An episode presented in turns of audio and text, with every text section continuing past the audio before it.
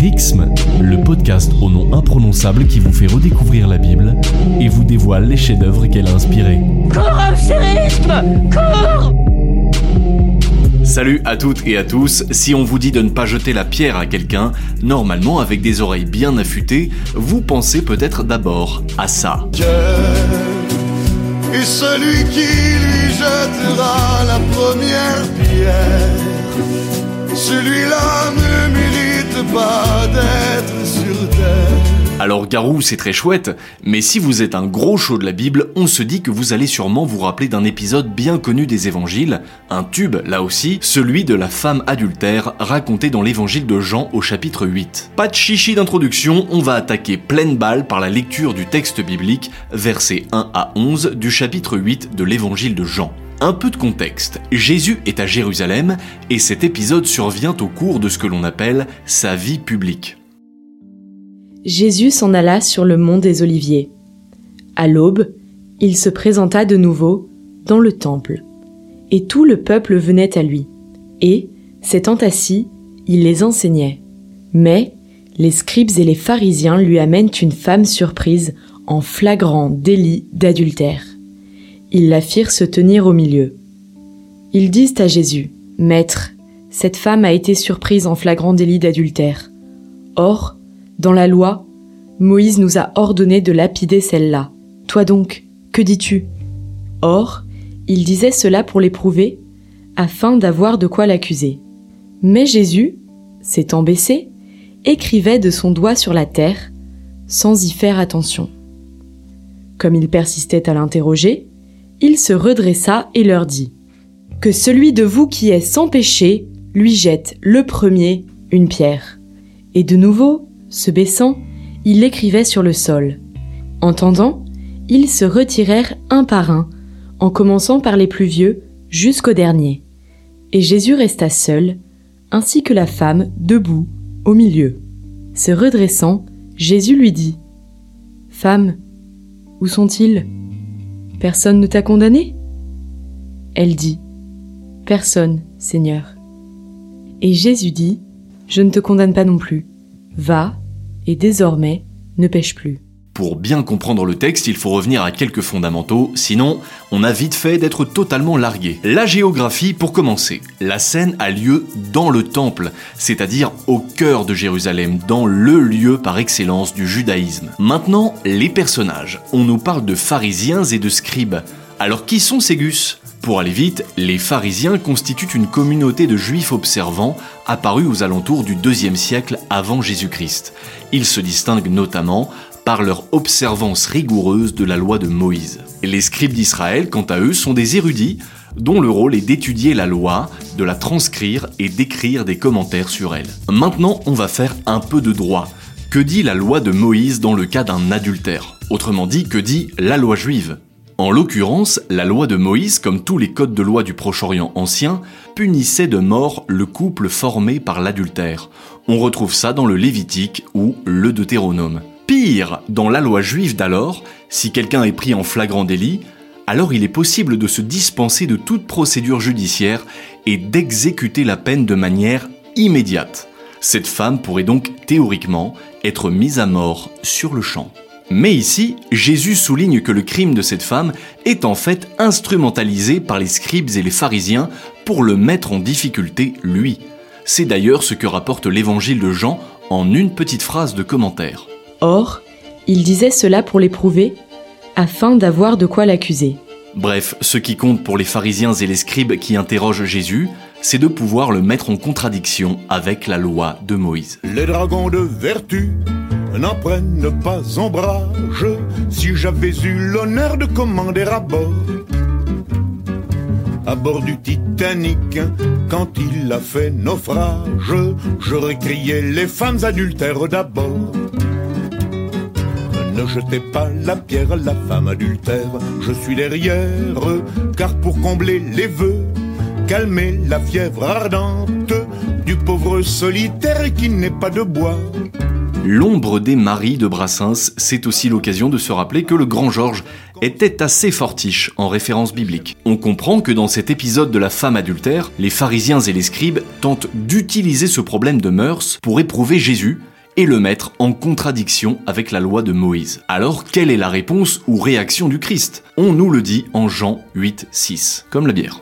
Mais Jésus, s'étant baissé, écrivait de son doigt sur la terre, sans y faire attention. On est bien loin des plaidoyers éloquents de nos ténors du barreau. Le Christ ne pipe mot, se baisse et écrit avec son doigt sur le sol. Mais alors s'il écrit sur le sol, un peu comme Socrate le faisait, Qu'écrit-il? Des biblistes ont formulé des hypothèses, mais nous, ce qu'on veut, c'est s'attarder sur le mouvement du Christ qui est déterminant.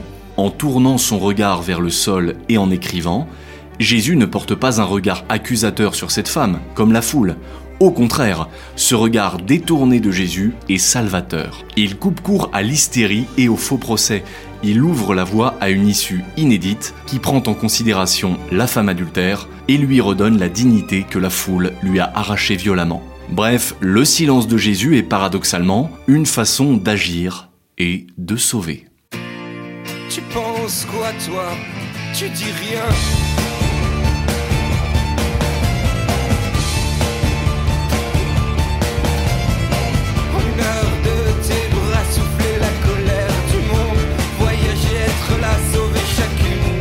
une femme adultère, des pharisiens et des scribes accusateurs qui interrogent Jésus pour le piéger sur la loi, et le Christ qui baisse le visage, ne regarde pas la femme, écrit sur le sol et ne dit rien, du moins pour l'instant. Car, en une seule phrase, Jésus renverse la situation.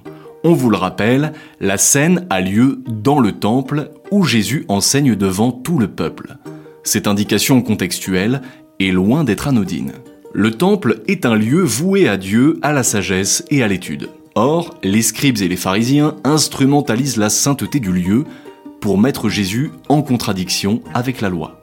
Ils commettent donc une véritable profanation d'autant plus grave qu'elle est publique. Et c'est là qu'on retrouve notre célèbre réplique de Jésus, que celui qui n'a jamais péché lui jette la première pierre. Et cette phrase est en fait assez complexe, elle a une double portée. Elle reconnaît implicitement la culpabilité de la femme et aussi le droit des autorités de la juger. En revanche, Jésus les renvoie à leur propre péché et force les juges à se juger eux-mêmes. Et puis les scribes et les pharisiens s'en vont, un à un, ce qui équivaut en quelque sorte à une confession de leur péché. Jésus a ainsi trouvé la formule qui les ramène à la nécessité, eux aussi, de se confier à la miséricorde de Dieu. Sur le plan littéraire, d'ailleurs, il y a de la matière. Ils se retirèrent un par un, en commençant par les plus vieux jusqu'au dernier. On peut noter deux choses. Un à un, la parole de Jésus personnalise la meute féroce. Là où il y avait un groupe anonyme, une foule, il fait renaître des personnes individuelles. Et la deuxième chose, c'est en commençant par les plus anciens. Si les plus vieux partent les premiers, est-ce parce qu'ils sont sages et qu'ils reconnaissent leur précipitation à vouloir tuer, ou bien qu'ils sont plus lucides sur leur longue vie de pécheur Toujours est-il qu'il suffit à Jésus d'une seule phrase pour ramener ses interlocuteurs à la simplicité d'un examen de conscience, et du même coup sauver la vie de cette femme. Pourtant le sommet de l'épisode est encore à venir.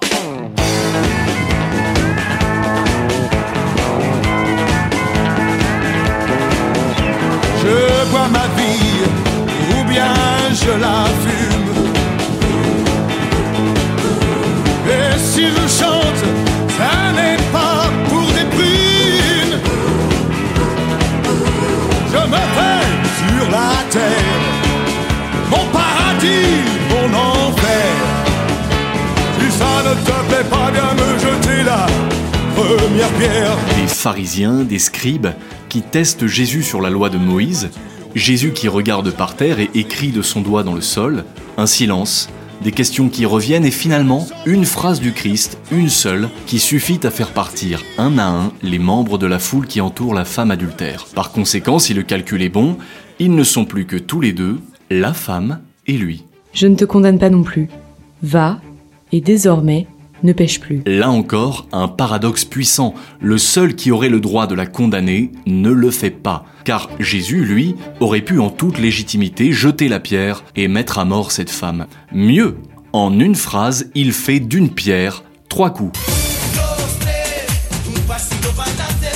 1. Il respecte la loi de Dieu et ne contredit pas l'enseignement de Moïse. 2. Il arrache aux pécheurs la confession de leurs péchés. 3. Il relève cette femme en la pardonnant et en la réintégrant à la communauté. Tous les juges partent d'eux-mêmes et donc ne prononcent pas la condamnation. Le seul juge qui reste, c'est Jésus. Et ce qu'il fait après s'apparente à ce qu'on appelle juridiquement le droit de grâce. Ce droit ne blanchit pas la condamnée, mais il lui offre une nouvelle chance, être sauvé et pardonné. Et en bon juge, Jésus l'avertit, elle ne doit plus pécher. Va, et désormais, ne pêche plus. Bon, tout ça est fort bien, mais il y a quand même un personnage sur lequel il ne serait pas inintéressant de s'attarder. Et la femme, alors?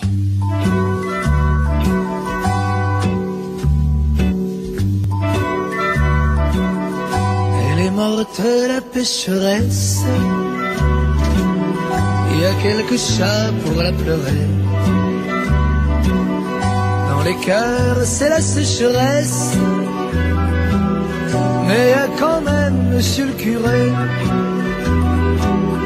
Au cours de cette scène, tout est fait pour réduire la femme à un objet. Spatialement, elle est traînée au centre, entourée d'ennemis, vulnérable, comme une chose, et elle semble réduite à n'être rien d'autre que son péché. Elle n'a même pas de nom. Elle est une personne indéfinie et n'est caractérisée que par son adultère.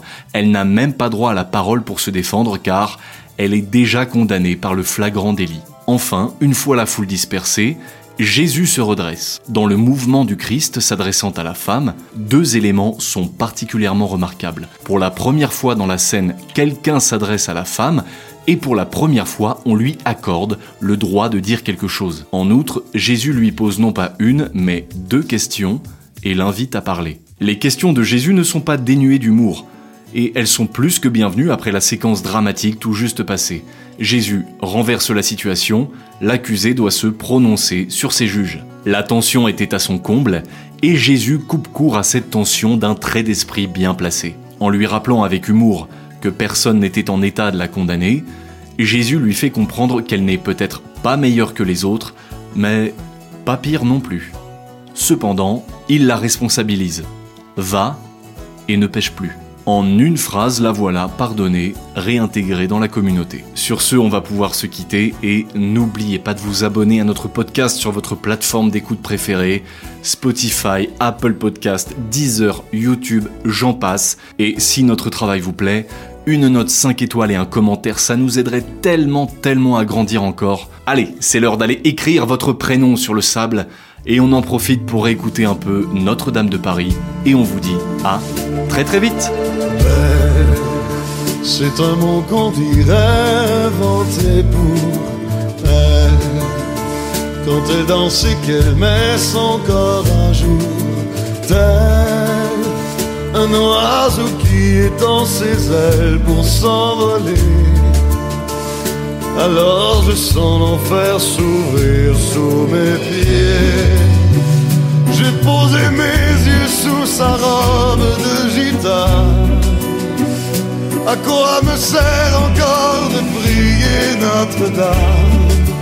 Dieu est celui qui lui jettera la première pierre.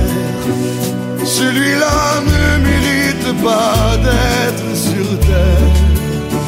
Oh Lucifer, oh laisse-moi rien qu'une fois. Glisser mes doigts dans les cheveux